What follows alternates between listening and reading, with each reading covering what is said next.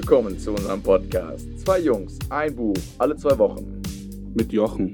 Ich bin Lukas Ich bin Daniel. und wir begrüßen euch recht herzlich zur Folge 002 The One Thing bei Gary Moment, Keller. warum 002? Ja, okay, dann müssen wir es ganz kurz erklären. Wir haben Folge 001 schon aufgenommen, aber Richtig reingeschissen. die Tonqualität war miserabel.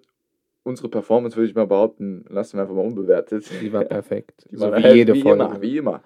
Genau, aber deswegen, um euch nicht abzuschrecken und euch nicht diesen Lese- und Zuhörergenuss, Lesegenuss eigentlich falsch, aber diesen Zuhörergenuss vorzuenthalten und ähm, ja, und euch direkt das Beste zu bieten, wollten wir am Anfang als Folge 1 unsere Folge 002 raushauen. Ich hoffe, das ist verständlich. Ich weiß es gar nicht. Genau, wir haben jetzt hier so ein schönes neues Mikrofon.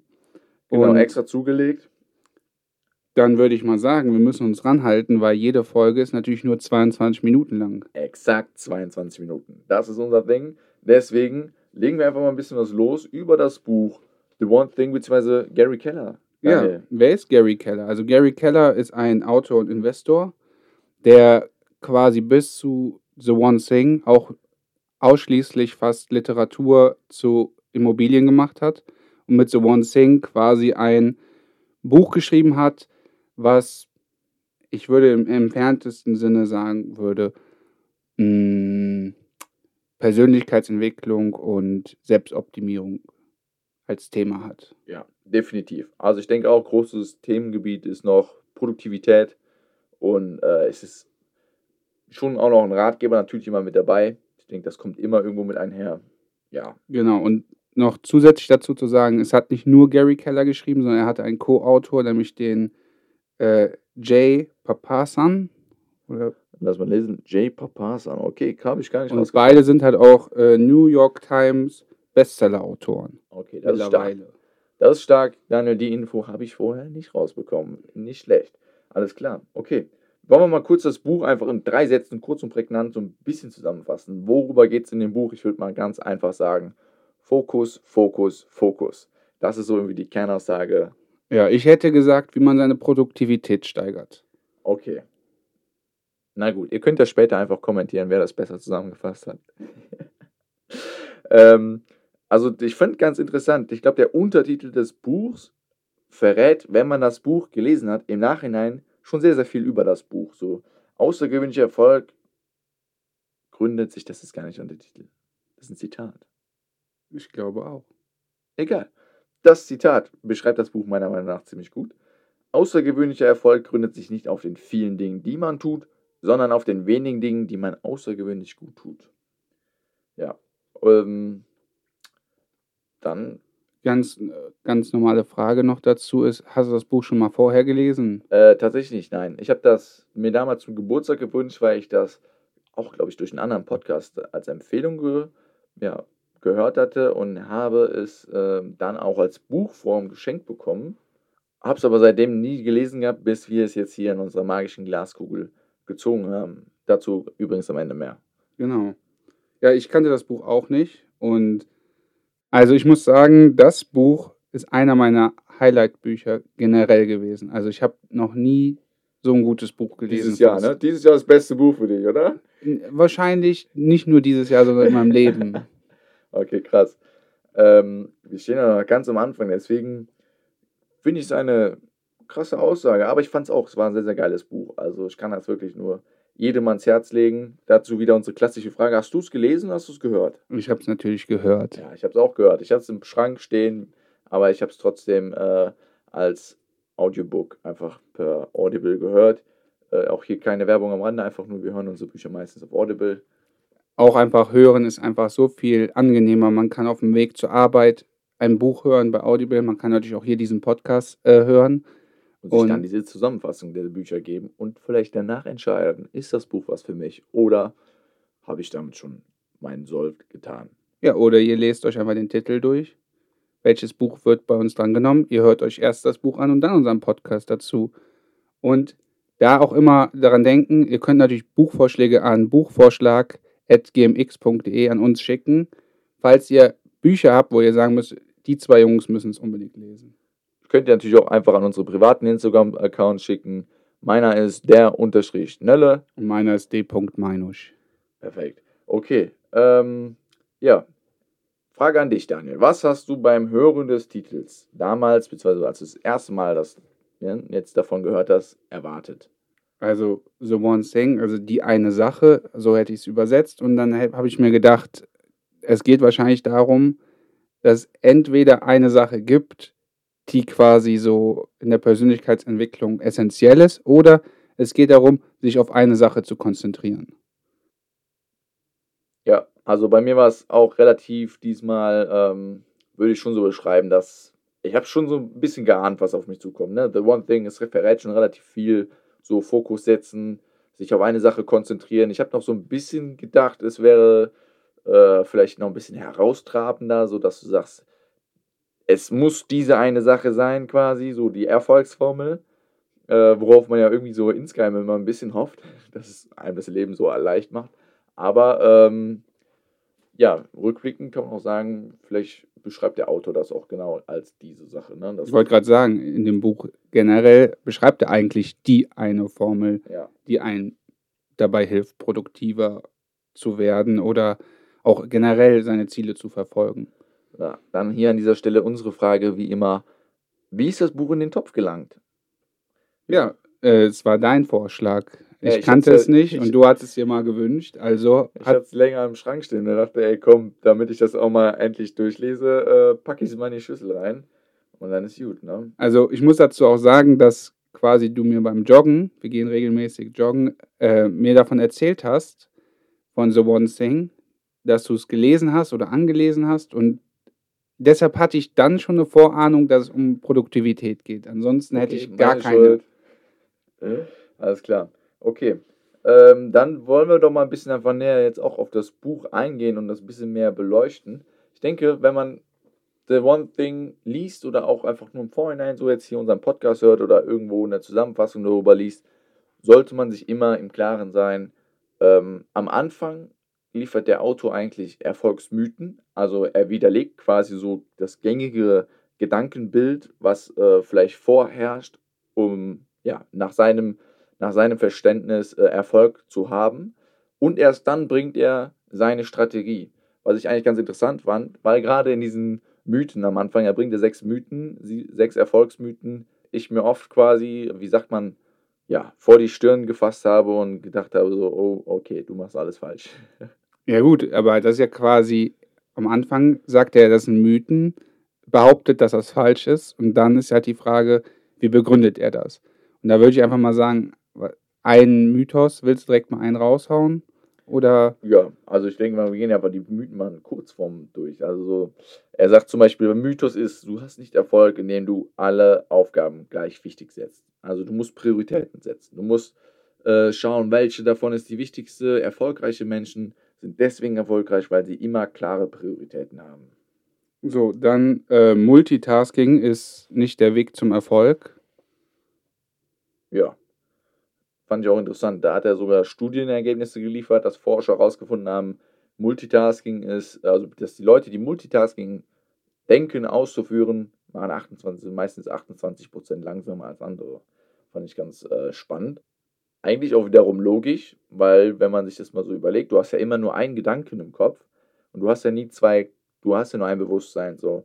Und äh, das heißt, du hast eigentlich niemals, es gibt gar kein Multitasking, sondern es ist immer dieser schnelle Wechsel zwischen den Gedanken, zwischen den Aufgaben und dass dann natürlich irgendwie Versatzzeit entsteht, ist ein bisschen logisch, ja.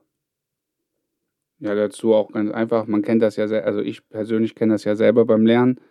Wenn man lernt, in Blockweise, dann läuft das, aber weh, man switcht ganz zwischen zwei Themen, weil man einem Kumpel helfen will oder so, man macht gerade eine Aufgabe, ein Kumpel fragt einen was zu einer anderen Aufgabe, man muss sich kurz in die andere Aufgabe reindenken, hilft dem und da muss man sich wieder zurückdenken, statt einfach die Aufgabe zu Ende zu machen und sagen, ich helfe dir danach. Jetzt gerade sagst, fällt mir es einfach auf, dass ich in meinem allerersten Semester im Studium, äh, wir haben fünf Klausuren über zwei Wochen verteilt geschrieben und die waren relativ nah beieinander, also irgendwie drei äh, am Ende der ersten Woche und die anderen an, in der Anfang der Anfangwoche. Also es waren quasi ne, Montag, Donnerstag, ne, Mittwoch, Donnerstag, Freitag und dann am nächsten Woche Montag, Dienstag. Und ich dachte, boah, wie schreibst du das jetzt am besten? Wie lernst du dafür? Und hatte mir vom Konzept her damals als, sagen wir mal, dummer Student äh, immer im Kopf ausgemalt, okay, du machst das am besten jeden Tag alle fünf Fächer. So, du lernst halt am Tag dann, wo du frei hattest, zehn Stunden und dann hast du zwei Stunden das Fach, zwei Stunden das Fach. Und das habe ich bei den ersten Klausuren halt auch gemerkt, das war nicht der Weg. Siehst du, ich habe nie zehn Stunden am Tag gelernt. Ja, du bist ja auch hier. Genius. Okay. Äh, dritter Mythos, den Gary Keller in seinem Buch bringt, heißt, Erfolg braucht keine Disziplin. Und da, das war zum Beispiel eins so von diesen Momenten, wo ich gesagt habe, okay, was meint er jetzt? So, weil das hat komplett meinem Gedankenbild widersprochen in erster Linie. Ja, also so vom, wenn man es mal kurz anreißt, Disziplin braucht ja Willenskraft und die Willenskraft braucht man nicht mehr aufbringen, wenn quasi die Tätigkeit zur Gewohnheit wird. Ja. Und zwar, wenn man jeden Morgen aufsteht und ganz diszipliniert den Haushalt macht, direkt als allererstes, dann fällt das einem vielleicht eine gewisse Zeit schwer, man muss Willenskraft aufbringen, aber wenn man das jeden Morgen macht, dann wird das irgendwann zur Routine man steht auf und macht das einfach, ohne dass man diese Willenskraft benötigt. Genau, die Macht der Gewohnheit. Und dann habe ich es auch wieder verstanden. In dem Punkt stimme ich äh, Keller da absolut zu. Das sehe ich auch so, dass man sich, wenn man sich Gewohnheiten aufbaut, dadurch natürlich äh, die Disziplin irgendwann entfällt, weil es läuft dann von alleine. Genau, dann wäre der Mythos 4, Willenskraft ist immer verfügbar. Bei dir etwa nicht? Nee, bei mir auf gar keinen Fall. bei mir auch nicht. Ich denke auch bei keinem Menschen. Also ich denke bei Menschen so, der eine hat sie mehr, der andere hat sie weniger, so grundsätzlich, ne? aber immer verfügbar, never. Never. Ja, aber ähm, er gibt in dem Buch natürlich auch schon so ein paar Tipps. Also ich meine, wir selber haben auch schon mal drüber gesprochen. Hat auch einen Grund, warum wir jeden Samstag morgens joggen gehen, weil würden wir, glaube ich, Samstag nachmittags joggen gehen, wie oft wird der eine dem anderen schreiben, äh, du, äh, mir ist auch noch was dazu, oder mir ist was dazwischen gekommen, weil man extra plant, weil man in, im Inneren eigentlich doch keinen Bock hat. Ja, oder, äh, oh, ich liege schon auf der Couch. Lass mal morgen. Ja, das ist das, das klappt nicht. Also zum Beispiel so die Tipps, die in dem Buch gegeben werden, aber die wir auch selber aus Erfahrung halt auch so kennen, ist, morgens ist meistens die Willenskraft einfach stärker. Und morgens hat man meistens nichts vor. Keiner nimmt sich samstags um 7 Uhr was vor. Ja. Und da kannst du nicht sagen, ja, ich habe das schon anders geplant, weil keiner deiner Kumpels wird sagen, komm, wir machen Samstagmorgen XY. Nee, am Samstagmorgen bist du meistens arbeitslos. Die einzige Tätigkeit, die man gerne machen will, ist ausschlafen und chillen. Oder joggen. Oder joggen, wenn man sich natürlich, wenn man, zum Beispiel bei mir ist das wirklich mittlerweile so, es gibt immer noch diese zwei, drei Minuten nach dem Aufstehen, wo ich gar keinen Bock habe, aber mittlerweile ist es so Routine, ich freue mich dann. Also ab, ab einer gewissen Zeit, so zehn Minuten, wenn ich dann wach bin, dann meistens freue ich mich. Ja, das stimmt. Ich freue mich immer, sobald du schreibst, bist du wach, weil dann weiß ich, dass du auch wach bist. Und das ist äh, perfekt so. Ja, der Mythos 5, der hat mich äh, stark überrascht, muss ich sagen. Mythos 5, äh, Work-Life-Balance ist keine gute Idee. Wo ich immer dachte, what? Work-Life-Balance ist doch so das Wort, was irgendwie. In aller Munde ja, ist, ne? Was uns irgendwie jede Zeit prägt. So jeder sagt, ach, du brauchst eine gute Work-Life-Balance.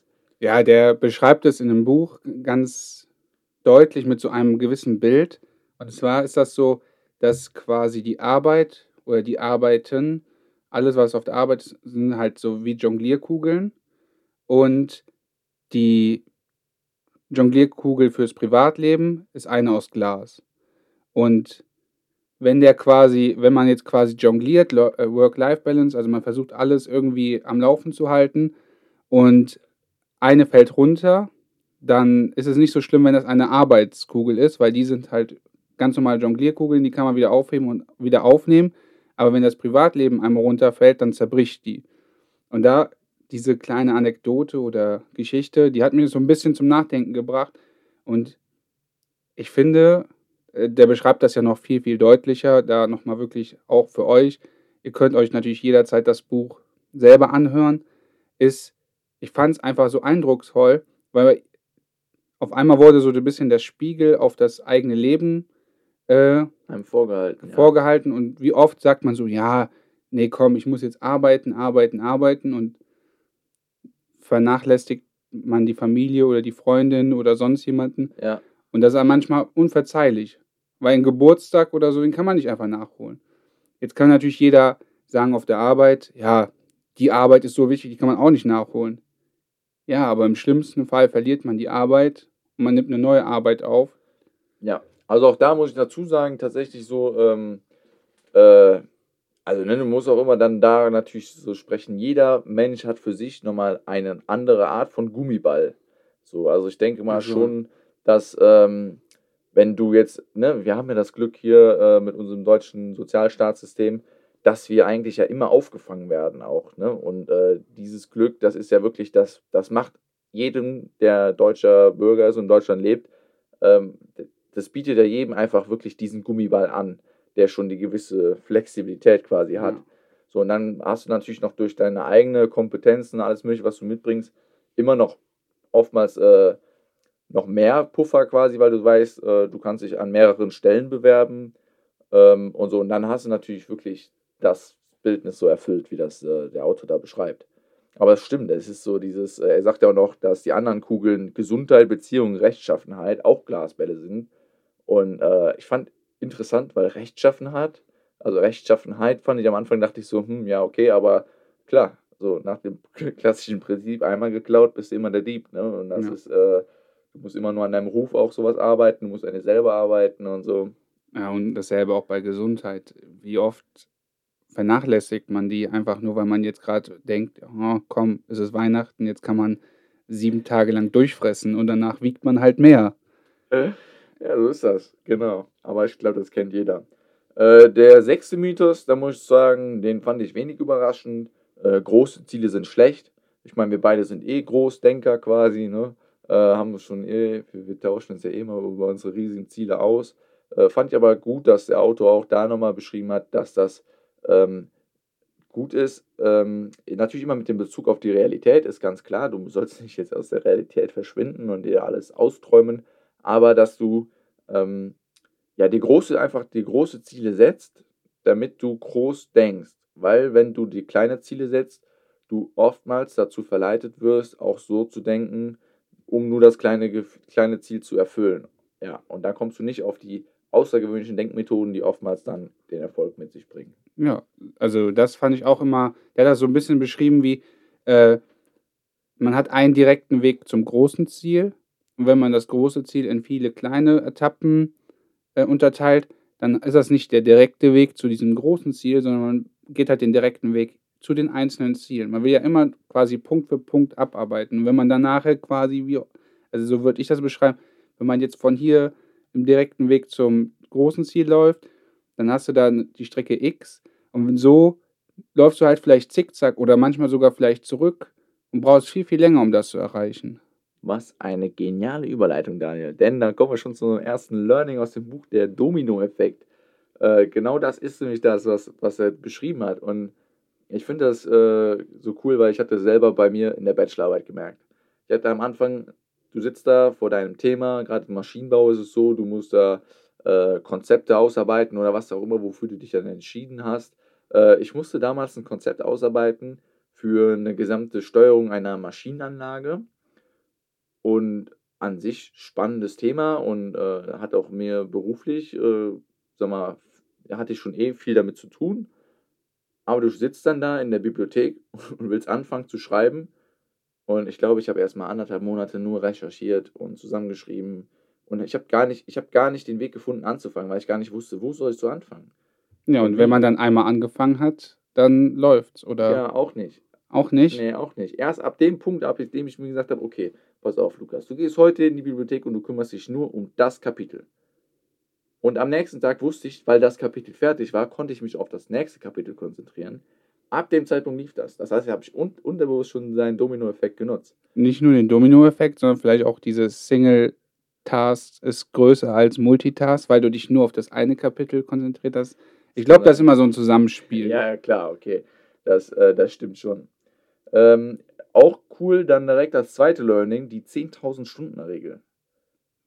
Ja. Erstmal unfassbar viel. 10.000 Stunden. Hast du mal ausgerechnet, wie viele Jahre das sind?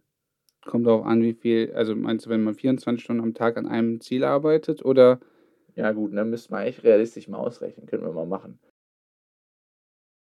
Also jeden Tag eine Stunde. 30 Jahre ungefähr? Ja, da bist du schon ein bisschen sehr am. Ne, 27 Jahre. ich habe gerundet, ich habe ein bisschen So, Kopf gemacht. Jeden Tag eine Stunde. Aber weißt du, was das Coole ist? Jetzt sagt er ja noch, du solltest dich so um die vier Stunden damit beschäftigen. Das heißt, du rechnest einfach 365 mal 4, Klammer auf, sind es nur 6,8 Jahre. Das heißt, du brauchst im Schnitt sieben Jahre, um etwas wirklich zu verinnerlichen und darin Profi zu werden. Das ist schon krass. Das finde ich krass, wenn man sich das einfach nochmal vor Augen führt und sagt, ey, sieben Jahre lang äh, musst du was vier Stunden täglich machen, ne? das ist jetzt gerade von der Rechnung, her, vier Stunden täglich, damit du darin Profi bist. So, und das ist eine gute Überleitung zu unserer Folge, weil die ist gleich rum. Werd mal Profi in ganz schnell das Buch nochmal zusammenfassen. Okay, also zusammengefasst würde ich sagen, Keller liefert hier in diesem Buch nicht irgendwie mehrere so äh, Taktiken, die man sich so Rosinenpicker-mäßig quasi raussuchen kann, sondern es ist eine Gesamtstrategie mit The One Thing. Ähm, er sagt zum Beispiel, versuche jeden Vormittag Zeit zu blocken für deine wichtigste Tätigkeit, äh, versuche jeden Tag deiner äh, produktiven, schöpferischen Tätigkeit nachzugehen und alles andere wird danach delegiert und es automatisiert sich und dadurch entwickelst du Gewohnheiten, entwickelst mehr Fokus und dadurch mehr Produktivität. Ja, und ich würde noch ergänzend hinzufügen, vergiss nicht dein Privatleben. Junge, Junge, Junge, bevor wir das hier Ganze vergessen, bevor wir das Ganze vergessen hier, denn wir lesen ja alle zwei Wochen ein neues Buch und sprechen dann mit euch darüber. Aber das Buch, was wir lesen, ziehen wir immer aus unserer magischen Glaskugel am Ende jeder Folge. Und das machen wir jetzt auch. An dieser Stelle natürlich könnt ihr immer Buchvorschläge an buchvorschlag.gmx.de senden. So, Daniel, du bist unsere Fee, lies mal vor. Und das nächste Buch ist Die sieben Geheimnisse der Schildkröte von Sie hörten eine weitere Folge des Podcastes Zwei Jungs, ein Buch, alle zwei Wochen. Mit Jochen. Vielen Dank fürs Zuhören und bis zum nächsten Mal.